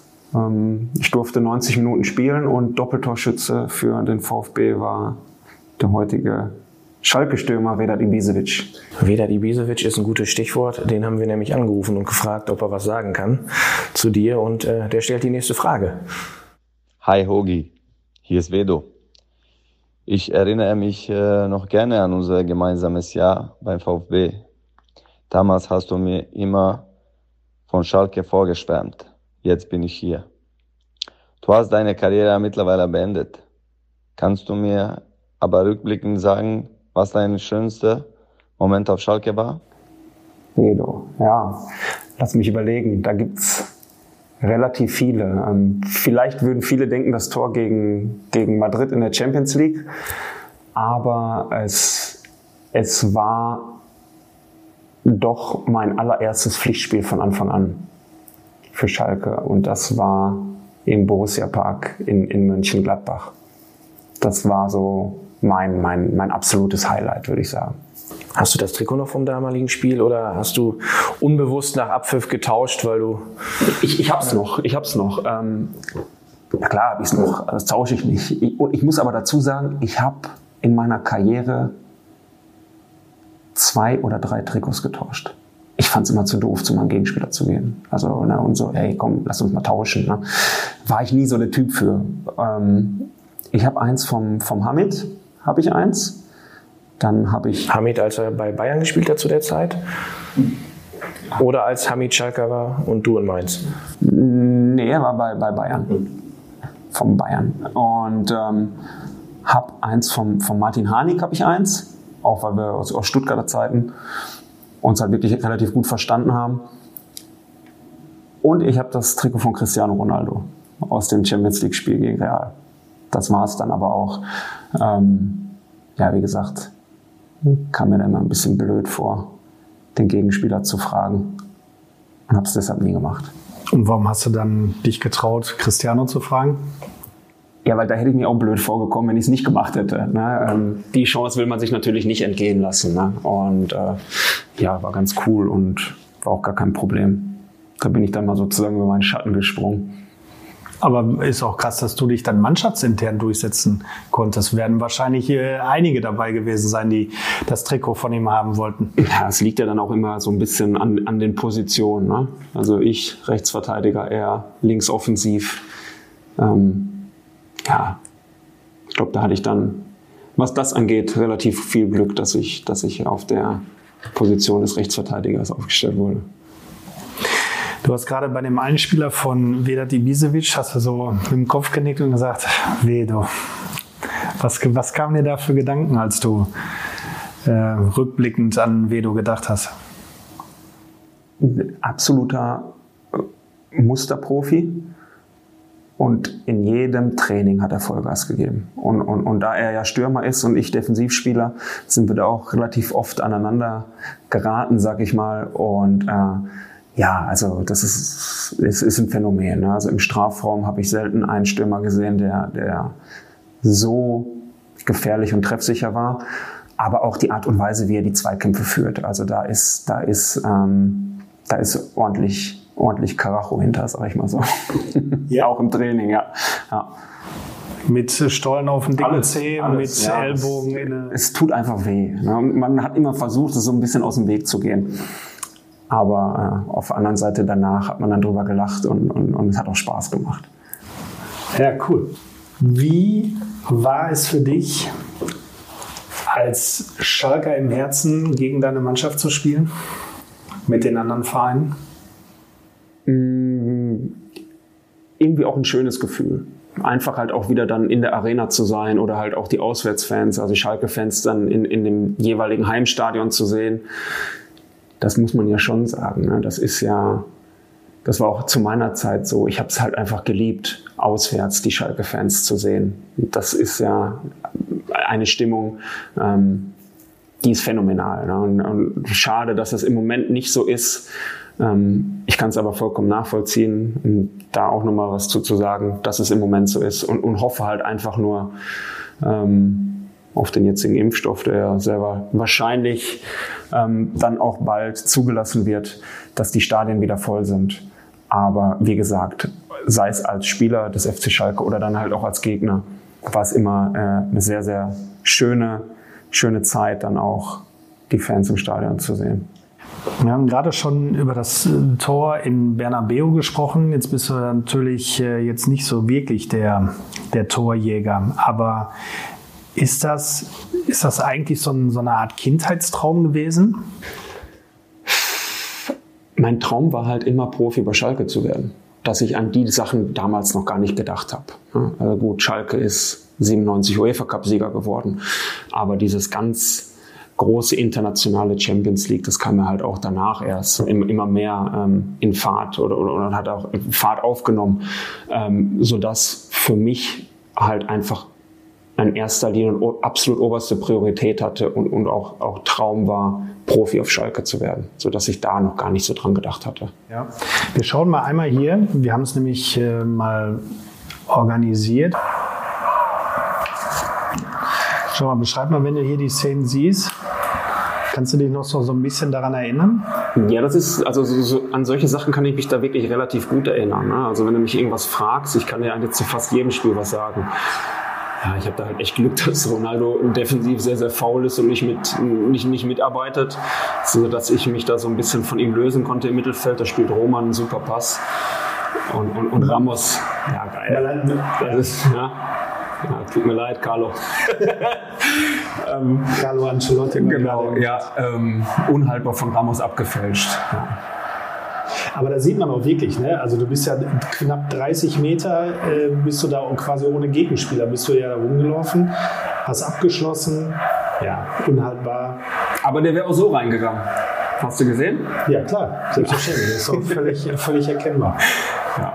Nein, das war natürlich schon, schon unfassbar. Also Man sieht es auch an deinen, an deinen Lippenbewegungen in der, in der ersten Zeitlupe, dass du sagst, unglaublich. Ja, mit all dem, was wirklich vorher auch passiert ist, mit den, mit den Schicksalsschlägen, Verletzungen, ähm, sowas dann doch nochmal zu erleben, ist unglaublich. Wirklich. Wirklich unglaublich. Ich sage jetzt einfach mal, dass wir diese Szene auf unseren Social-Media-Kanälen posten werden und dementsprechend könnt ihr euch da nochmal die Situation ansehen. Das Lippenbekenntnis mit diesem unglaublich und den Strahl, diese, diese Fackel von unserem Gast Hogi. Ja, wunderschön. Ja, dann lass uns doch international bleiben. Wir äh, gehen aus dem Bernabeu auf die Insel, in das Mutterland des Fußballs, England. Dahin bist du 2014 gewechselt zum FC Fulham. Wie kam es denn zu diesem Engagement? Ähm, mir wurde damals dann, dann, dann von Horst Held mitgeteilt, dass äh, ich keinen neuen Vertrag auf Schalke bekomme. So war dann natürlich auch klar, äh, dass, ich, dass ich mich anderweitig umschauen schauen muss. Ähm, hatte da jetzt eigentlich nicht so viel mit, mit dem Ausland äh, gerechnet oder, oder mir, mir da irgendwelche Sachen ausgemalt, weil mein Sohn damals auch noch gerade geboren war, ähm, kein Jahr alt war, so dass wir eigentlich relativ gerne in Deutschland geblieben wären. Aber dann kam halt wieder über meinen damaligen ähm, Berater das, äh, die, die, die, die Verbindung zu, zu Felix Magath, der damals bei Fulham war und ähm, wie vorhin schon auch mit, mit, mit Sascha Rita besprochen, habe ich es dann ein zweites Mal gewagt, ähm, was auf jeden Fall viel, viel besser lief als das erste Mal, sagen wir mal, von, von, von meiner Verletzungshistorie. Ähm, ja, dann habe ich den Schritt, Schritt auf die Insel gewagt, nach, nach Fulham und muss sagen, dass ich da ein, ein wunderbares Jahr, nicht nur in dem, in dem Verein, damals war es Championship, die zweite Liga, hatte, sondern auch äh, ja, in einer Stadt, in einer Metropole zu wohnen, wo, wo viele auch mal einen Kurzurlaub machen. Einfach zu sagen, das ist dein Zuhause und wenn du Bock hast, dann setzt du dich in die, in die, in die U-Bahn und fährst irgendwie zum Piccadilly Circus oder was weiß ich nicht. Ja, das war schon, schon, schon sensationell. Ein krasses Leben wahrscheinlich, ne? Eine Stadt, die nie schläft, Riesenmetropole. Absolut, ja, krass. Krass teuer. Könnte, könnte London auch eine, eine, eigene Liga machen mit den ganzen Clubs, die da spielen? Ja, also wenn du wirklich alle Vereine der ersten und zweiten Liga zusammennimmst, dann äh, absolut. 12, 13, ne? Ja. Wir haben ja Sascha Rita vorhin schon gehört, er hat kurz vor dir in Fulham gespielt, also ihr habt euch um, um einen Monat ungefähr verpasst.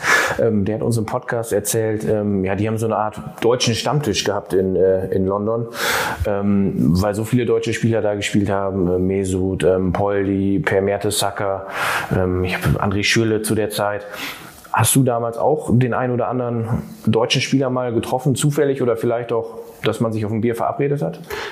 Nee, nicht. Also ich war mit meiner Familie da und, und, und habe die Zeit wirklich mit meiner Familie genossen, so dass wir da relativ viel unternommen haben. Wie gesagt, mein, mein Sohn war, war damals noch sehr, sehr klein, ähm, dass ich die Zeit halt einfach total mit ihm da genossen habe und, und mit meiner Frau und hatten da relativ oft Besuch, waren auch mal Freunde da. Ähm, muss dazu sagen, dass ich jetzt außerhalb des, des, des Trainings, des, des Fußballs, der Arbeit ähm, schon immer so war, dass ich, dass ich da auch einen guten Cut machen konnte. Ne? Das ist die Arbeit, die Jungs siehst du jeden Tag und, und, und das ist Familie und, und, und Freizeit. Nach einem Jahr auf der Insel ging es zurück ins Revier, nach Bochum. Wolltest du wieder zurück nach Hause? Nein. Ich wollte eigentlich in England bleiben. Ähm, leider hat sich mein Vertrag nicht verlängert. Ähm, das ist eine Anekdote, ich erzähle die jetzt, aber eigentlich darfst du die gar keinem erzählen. So, nicht blauäugig, aber ja, vielleicht doch blauäugig ist man dann ab und an. Ne? Ich hatte einen Vertrag ausgehandelt, darin stand, wenn du 28 Spiele machst, verlängert sich dein Vertrag automatisch um ein Jahr.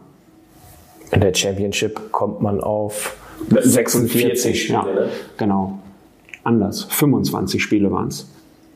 Und ich habe mit dem letzten Spiel gegen Norwich 25 Spiele gemacht. Ich hatte im Winter eine, eine längere Verletzung, auch untypisch eigentlich für, einen, für einen damals äh, 29-Jährigen, eine Schambeinentzündung. Und, und wie jeder weiß, ist das eine Verletzung, die relativ langwierig sein kann. So dass ich ähm, nach einem wirklich guten Start ähm, länger ausfiel und, und mit dem letzten Spiel dann 25. Pflichtspiel hatte. Man muss dazu sagen, Spielst du von Anfang an, zählt das Spiel ein als eins, wirst du eingewechselt als ein halbes. Ich habe genau die 25 gehabt. Sitz im Bus nach Norwich und hatte so eine Eingebung und sagt zu meiner Frau, ruf sie an aus dem Bus, schau mal in den Vertrag rein. Steht da Championship, Ligaspiele oder alle Pflichtspiele, also auch Pokalspiele? FA Cup, Carabao Cup, kommt ja einiges zusammen. Ne? Ja. Und was stand drin? Nur Ligaspiele. Und ich hatte aber noch drei Pokalspiele dabei. Also bin ich nicht auf 25, sondern nur auf 22 gekommen. Wie es dann äh, so dann auch oft dann passiert, äh, hat sich mein Vertrag natürlich, wie gesagt, nicht automatisch verlängert und der Verein wollte generell neu umstrukturieren, ähm, sodass ich dort keinen neuen Verein bekam, äh, Vertrag bekam. Und, und ich wollte auch jetzt nicht mit der Familie in England sitzen und auf irgendwas Neues warten. Dann kam halt das Angebot vom VfL und habe dann gedacht, weißt du was, das ist vielleicht gar nicht so verkehrt, dann bist du wieder näher bei der Familie. Für, für beide wird es dann auch wieder einfacher, für den Kleinen natürlich auch die Großeltern öfter zu sehen. So dass ich dann beim VfL unterzeichnet hatte. Ja. Da gab es dann 125, 125 Pflichtspiele. Ja, mehr als bei allen anderen Vereinen zusammen gefühlt. Im Nachhinein muss man sagen, dass es ganz gut gelaufen ist. Sportlich von, von der Anzahl an Spielen wirklich. Ähm, bin damals, kann ich ehrlich sagen, ich bin, bin, ich habe den Vertrag in Bochum unterzeichnet, weil ich das als Sprungbrett wieder auch nehmen wollte, um mich anderweitig auch in der ersten Liga eventuell auch als Backup einfach nur zu präsentieren. Wir hatten aber irgendwie jedes Jahr eine echt gute Mannschaft, so dass man das Gefühl hatte, hey, weißt du was, wir können mit der Mannschaft auch aufsteigen. Und das ist natürlich noch geiler, ähm, als Stammspieler dann in die Bundesliga aufzusteigen. Leider schafft es der VfL jetzt seit elf oder zwölf Jahren nicht. Ähm, ich hoffe doch sehr für die Jungs, dass es vielleicht dieses Jahr schaffen. Ähm, ja, aber so sind aus, aus, sagen wir mal, ein bis zwei sind dann vier Jahre Bochum geworden mit, wie du schon sagst, 125 Spielen ähm, und einer wirklich, wirklich schönen, schönen Zeit. Und jetzt musst du uns erklären, was Robbie Cruz damit zu tun hat, dass du da gelandet bist. Ja, du meinst in, in Melbourne, in Victory. Ähm, ja, Robbie und ich verstehen uns relativ gut. Es ist wirklich einer, einer, von dem man sagen kann, dass das ist ein Freund fürs Leben geworden. Ähm, und, und wir waren immer schon darüber am Reden, äh, dass ich eventuell mal diesen Schritt machen würde. Also ich bin, ich will nicht sagen Weltenbummler, aber das war halt immer echt ein, ein großer Traum am Ende der Karriere, vielleicht nochmal in die USA zu wechseln oder aber auch Australien. Äh. Und da war Robbie natürlich jetzt äh, auch ein bisschen ausschlaggebend. Ne? Er war damals schon bei Victory ähm, bevor er nach Deutschland kam und, und, hat relativ viel von dem Land und, und auch von Melbourne Victory an sich erzählt. Ja, und dann hatte ich die Möglichkeit, dort einen Vertrag unterzeich zu unterzeichnen. Am anderen Ende der Welt. Richtig. Bei Marco Kurz. Richtig. Einem Ex-Schalker. Eurofighter sogar. Ja. ja. Sensationeller Typ. Also ähm, hatten telefonisch dann relativ viel Kontakt, mussten das natürlich so ein bisschen, bisschen abstimmen. Ne? Zehn Stunden Zeitunterschied waren da, sind natürlich auch nicht so wenig. Ähm, und sind dann aber zu dem Entschluss gekommen, okay, wir machen das. Dann musste ich noch ein paar vertragliche Sachen mit Bochum regeln, weil ich dort noch, noch angestellt war. Und das, das ging dann aber alles. Und ja, äh, am 14. August 2019 saß ich dann echt am Düsseldorfer Flughafen und habe die Reise gewagt. Wie, wie überzeugt man einen Spieler des VfL Bochum, einen Malerjungen nach dem Motto, komm nach Australien. Ey, hier gibt's Strand, hier gibt's Palmen. Unsere Plätze, die sind auch relativ grün. Hey, wir haben einen schönen Fußball. Im Grunde genommen musste, musste Marco mich da gar nicht äh, überzeugen. Ich musste vielleicht sogar ihn eher überzeugen, mich zu nehmen weil äh, Anbiedern. Nein, nein das wär's. Ähm, nein, aber die Gespräche waren, waren von Anfang an harmonisch und offen und er hat gesagt, hey, weißt du was, so einen Spieler wie dich können wir hier immer gebrauchen. Das wäre sensationell. Und ich habe gesagt, hey, weißt du was? Und ich habe echt Bock dazu. Von vornherein schon. Ne? Ich hatte das vorher auch schon mal mit meiner Frau besprochen. Ähm, das ist natürlich eine Sache, die musst du dann auch mit der Familie klären. Ich habe mir sagen lassen, das wäre sehr wichtig, Henrik. Ja. Das ging dann aber am Ende doch relativ zügig, sodass dass, dass viele ähm, viel dann auch hier an ihr in Deutschland hängen geblieben ist, gerade diese ganzen bürokratischen Sachen, die dann zu erledigen waren, weil ich dann wirklich, wie gesagt, dann schon, schon im Flieger Richtung Australien saß und, und meine Frau mit dem Sohnemann dann drei Wochen später nachgereist ist. Ähm, ja, sitzt du 20 Stunden im Flugzeug plus, plus Aufenthalt in Dubai und landest in Melbourne, Australien. Sehr, sehr geil. Aber arschkalt. Das hat mir natürlich keiner so, so richtig erzählt. Ne? Melbourne liegt sehr südlich von Australien und die Antarktis ist dann auch nicht so weit, dass äh, Juni, Juli, August die Wintermonate dort sind. Und da hast du dann relativ starken Wind, es ist nass kalt und es kann dann auch schon mal so Richtung Gefrierpunkt gehen, gerade in der Nacht. Und du kamst mit deinen Flipflops. ja, ja. nicht ganz so schlimm, aber man packt natürlich nur das Nötigste ein und Robbie Cruz war dann auch wieder der Faktor, der sagte, ah, warte, warte, ein paar Wochen, dann ist richtig warm hier. Ja, Pustekuchen. Wir haben echt gefroren am Anfang. Ja, Wahnsinn. Wahnsinn, Wahnsinn. Hast du den, ähm, den Film über Thomas Bräuch eigentlich gesehen? Tom Meets Sisu? Den habe ich gesehen, ein bisschen, bisschen, liegt aber schon ein bisschen zurück, also vor der Zeit. Ähm, aber auch das war wieder so ein Ding, wo ich mir gedacht habe, ey, geil, sowas, das wäre sensationell. Ne? Jetzt war ich, wie gesagt, das eine Jahr in London was ja nicht allzu weit ist, aber, aber diese Auslandserfahrung, die war sowas von sensationell dass, ähm, wie gesagt, seitdem halt auch schon immer so ein bisschen der, der Traum da war, ähm, das halt nochmal zu, zu machen. Hast du irgendwie gespürt, dass Thomas Bräuch da ein bisschen was auch wegen der deutschen Fußballkultur bewegt hat? Dass da deutsche Fußballer vielleicht angesehen sind? Der ist ja, glaube ich, zwei, dreimal auch Spieler des Jahres geworden. Also der war ja ein Superstar der aus australischen Liga, ne? Ähm, stimmt, mit Brisbane Raw, ich glaube zwei oder dreimal Meister und dann auch Spieler der, der, der Saison.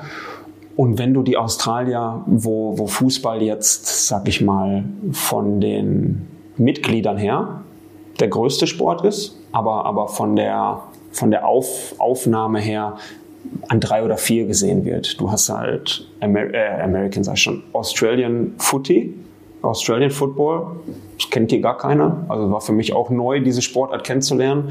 Ähm, du spielst auf einem, in, in, einem Oval, also in einem runden Kreis mit Rugby-Toren, wo du den Ball aber durchkicken musst und coole Regeln. Also wenn, wenn man es dann einmal gesehen hat und noch ein bisschen versteht, ist es, ist es sensationell. Und da hast du in Melbourne, Melbourne Cricket Ground, das große Stadion, da sind dann 100.000 Leute bei dem Spiel bei einer Sportart, die es in, in, Euro, in, in Europa kennt, die keine Sau. Ja.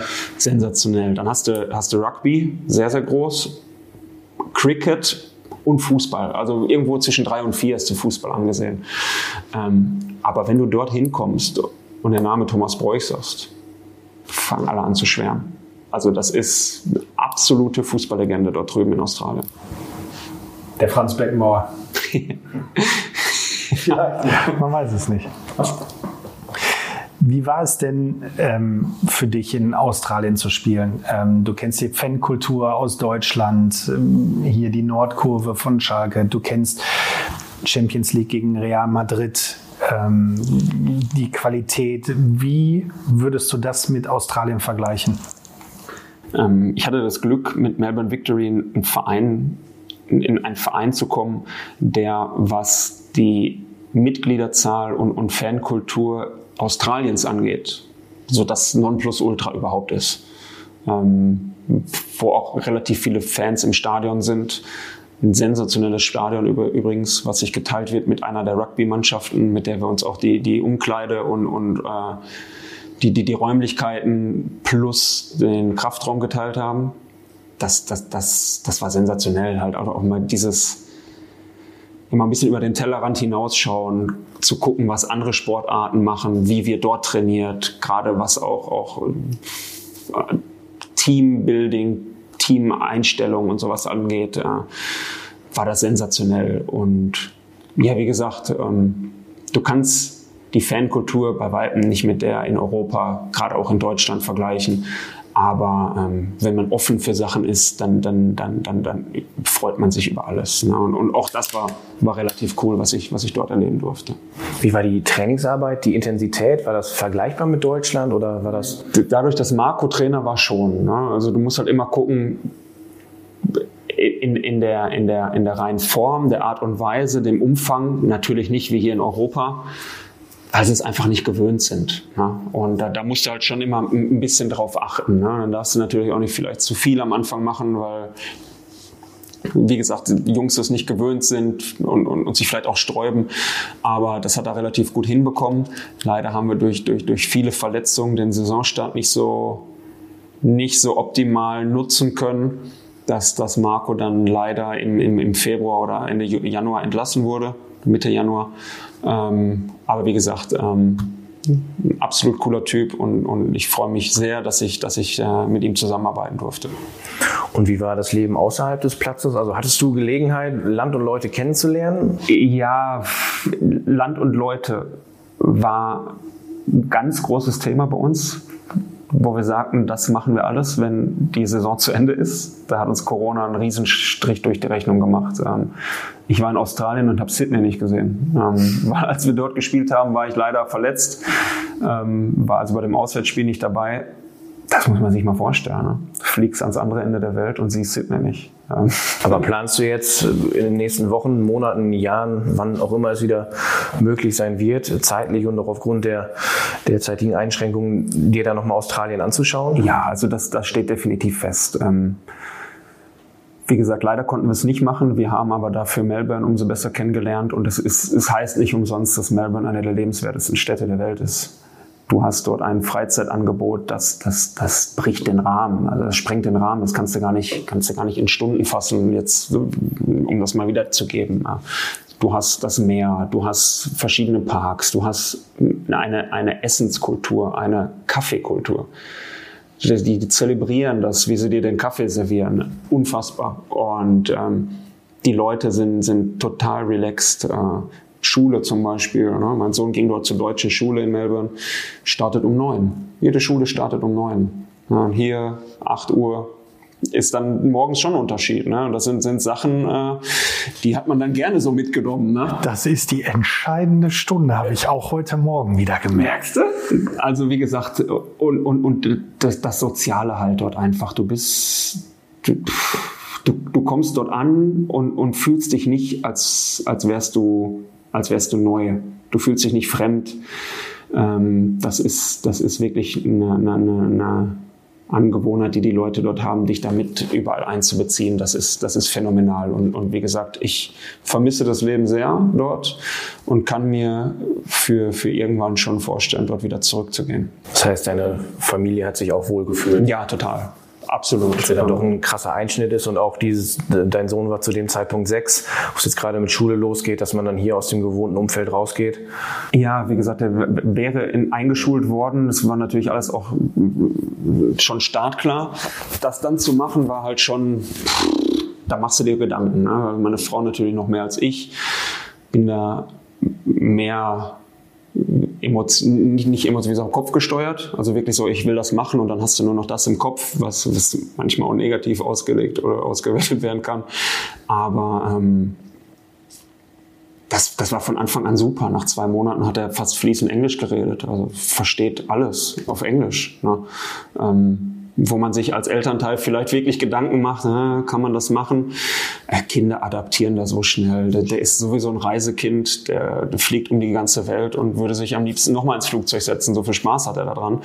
Ähm, ja, das war von, von A bis Z einfach ein Erlebnis, was, was mich in meiner Persönlichkeit der Familie absolut gut getan hat.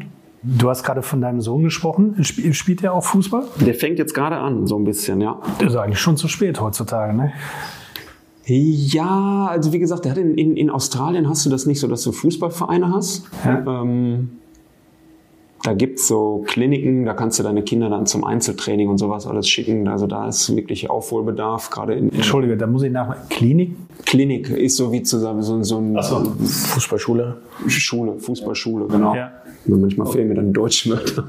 Ähm, ist aber auch ein gutes Zeichen. Ja, ja. Und hat da in der Schule relativ viel gekickt. Die hatten einen Kunstrasenplatz da mit Toren, sodass wir teilweise nach der Schule noch zwei, drei Stunden dort gesessen haben, mit den anderen Eltern gequatscht haben. Und die, und die Kids waren am Fußballspielen. Da hat er so angefangen halt mit seinen Freunden. Jetzt in Deutschland im Verein. Vorher hat er da noch nicht so, so, so Spaß gehabt, muss ich ganz ehrlich sagen. Und da wollte ich ihn auch nicht drängen. Du hast es gerade oder vorhin schon mal erwähnt, dein Sohn heißt Rio aus, aus mehreren Gründen. Wer war denn jetzt ausschlaggebend dafür? Welcher Rio? Äh, der Fußballer. Das war schon damals, ich fand den Namen irgendwie echt richtig cool und habe mir irgendwann, also wie man, wie man sich vielleicht mal Gedanken macht, so gedacht, ey, wenn du irgendwann mal einen Junge bekommst, nennst du den Rio. Und dann habe ich das dann, als es soweit war, dann meiner Frau mal vorgestellt und ja, dann irgendwann gesagt, weißt du was, das hört sich wirklich gut an, kam in die engere Auswahl und am Ende. Also sie weiß auch, dass es nach einem Innenverteidiger von Ja, genau, ja, ja, ja. Aber natürlich auch Rio Reiser, ne? König von Deutschland. Sensationelles Lied. Definitiv. Ich kann mich noch daran erinnern, als dein Sohn geboren wurde, waren wir im Trainingslager, ich glaube in Klagenfurt und irgendwann standst du mit gepackter Tasche da und sagst, ich muss weg. Ja, das ist natürlich auch wieder so, so, so eine Sache. Ähm, wir sind freitags ins Trainingslager ich weiß noch, äh, der Hunter, Klaas-Jan Hunteler, ähm, Huntelers Frau war auch kurz vor der Entbindung, so dass wir schon gesagt haben, hey, wenn es passieren könnte, dann teilen wir uns vielleicht irgendwie das ne? Taxi. Das, das Taxi, genau. Ähm, und ja, bei mir ging es dann relativ zügig. Ne? Wie gesagt, freitags morgens ins Trainingslager und abends hatten wir noch eine Sitzung und nach der Sitzung, es war glaube ich gegen acht, habe ich dann den Anruf bekommen, jetzt geht's los. Bella ciao.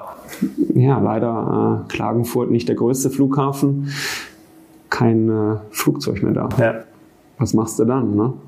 Es ist, äh, wurde es relativ teuer, weil das einzige Flugzeug, ich habe mal geschaut, mit dem Auto wärst du ja auch irgendwie 10, 11 Stunden unterwegs gewesen. Ja, das sind 1000 Kilometer. Das ist natürlich schon lang. Und den Kopf hast du wahrscheinlich auch nicht frei in oh, dem Moment. Ja. Und äh, ja, das weiß der Kleine noch nicht so ganz, ne? aber das, das Flugzeug, was ich dann für ihn anmieten musste, war relativ teuer, weil es war nur noch ein Zehnsitzer frei.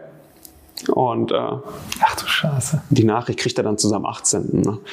Stelle ich ihn in, Rech in, in Rechnung. Ja, wenn er mit dem bezahlten Führerschein rechnet, den man genau, zum 18. Genau. kriegt, äh, ja. kommt stattdessen die Rechnung auf den. Aber das, das hat, alles, hat alles relativ gut geklappt. Ähm, du warst noch rechtzeitig da? Ja, ich konnte mir sogar aussuchen, willst du Düsseldorf oder Münster anfliegen? Habe ich gesagt, ich nehme Münster ähm, weil ich es für, für, für besser fand und dann sind wir relativ schnell zum Krankenhaus gekommen, nach Gelsenkirchen-Bur, wo der Sohnemann zur Welt gekommen ist.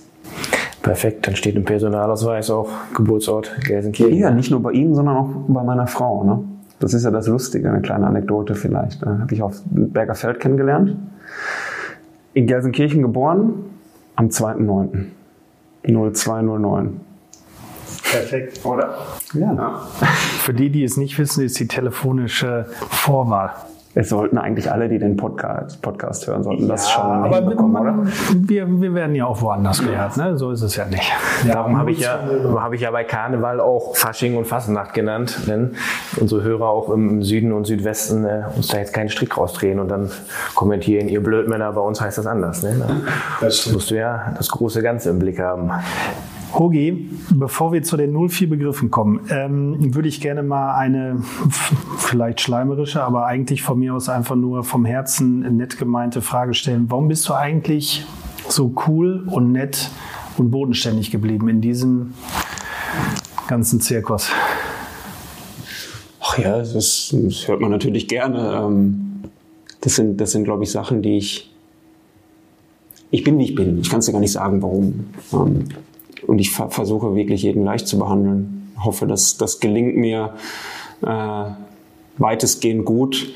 Ähm, vielleicht liegt es daran, dass ich, dass ich auch in der Zeit, in, in, in meiner Profizeit, mir relativ viele Sachen erarbeiten musste, hart erarbeiten musste.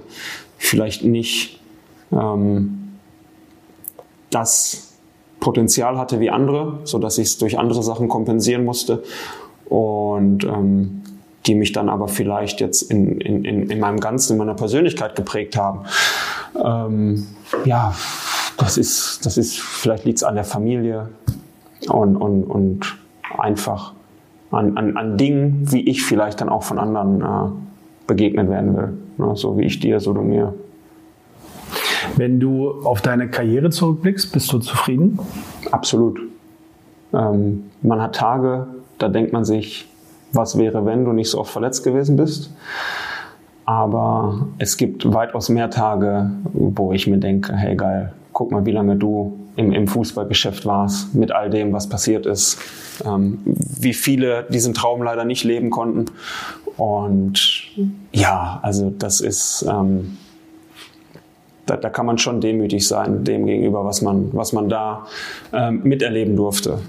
Wie gesagt, wenn du 2010 von jemandem hörst, 2011, äh, was hast du denn noch so gelernt? Äh, du stehst mit dem Rücken zur Wand. Das wird vielleicht nichts mehr mit dem Fußball und dann kickst du noch neun Jahre. Vielleicht nicht mehr auf dem Niveau, wie du es eigentlich äh, erhofft hast, aber trotzdem noch, noch, noch professionell. Dann sage ich doch, hey, äh, was gibt's Schöneres? Also Papa wäre stolz auf dich. Ja, da gehe ich von aus. Das hoffe ich zumindest. Ach, bestimmt. Ja, bestimmt, bestimmt.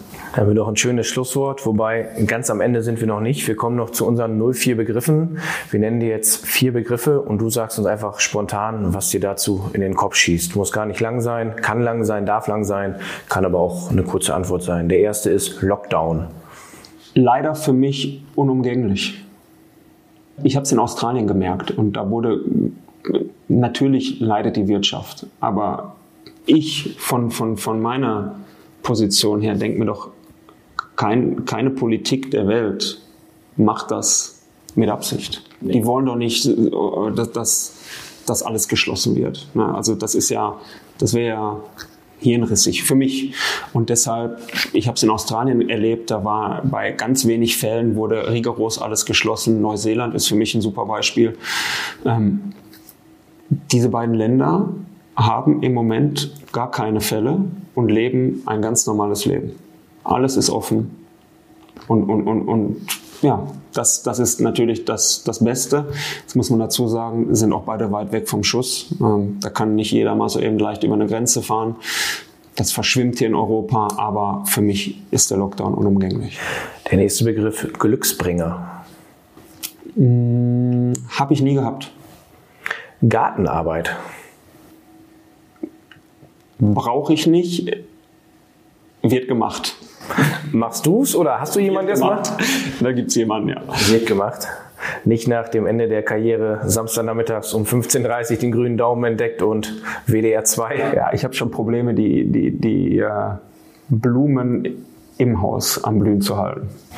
Das kann ich auch nicht, aber Garten habe ich gelernt und muss ich sagen, mittlerweile auch Spaß dran. Ähm, der letzte Begriff es steht bald vor der Tür, Weihnachtsessen. Gans, Rotkohl, Kartoffeln, Soße und für mich müssen Erbsen und Möhren auch noch dazu kommen. Das hört sich ganz gut an. Wobei ich muss sagen, ich habe bei der Recherche auf deinem Instagram-Profil habe ich ein Bild gesehen, äh, ein Tisch voller Burger, gepostet am 22.12. vor drei, vier Jahren. Stand auch Christmas Dinner, war dann wahrscheinlich eine Auswärtsfahrt, letztes Spiel der Hinrunde. Ja, also über Essen, da könnten wir jetzt nochmal einen ganz anderen Podcast führen, weil es gibt für mich nichts Schöneres als Essen und äh, da auch von bis, ne? Fast Food über alles andere. Äh, da kenne ich mich sehr gut aus und ein Burger gehört mich, für mich würde auch zu einem Weihnachtsessen passen, ganz ehrlich. Unterschreibe ich blind. Bogi, vielen Dank für die Zeit, die du mitgebracht hast, die du sehr uns geschenkt gerne. hast. Hat sehr viel Spaß gemacht, über die alte Zeit zu plaudern, aber auch in die Zukunft zu blicken. Und wer weiß, vielleicht sehen wir uns demnächst ja wieder öfter. Sehr gerne, hat mir auch total Spaß gemacht, bei euch zu sein. Vielen, vielen Dank. Alles Gute und viel Erfolg. Ebenfalls. Das war er, der 16. Schalke 04 Podcast, präsentiert von Umbro. Uns hat es viel Spaß gemacht, Tim Hochland zu treffen und über alte Zeiten zu plaudern, aber auch nach vorne zu schauen. Und wir können sagen, Hogi ist definitiv ein Typ, der Schalke 04 im Herzen trägt und der dafür gesorgt hat, dass wir beide uns jetzt erstmal einen Burger gönnen. Wir sagen daher Glück auf, bis zum nächsten Mal. Bis dahin hört gerne rein in unsere anderen Folgen zu finden auf allen gängigen Podcast-Portalen. Bis bald.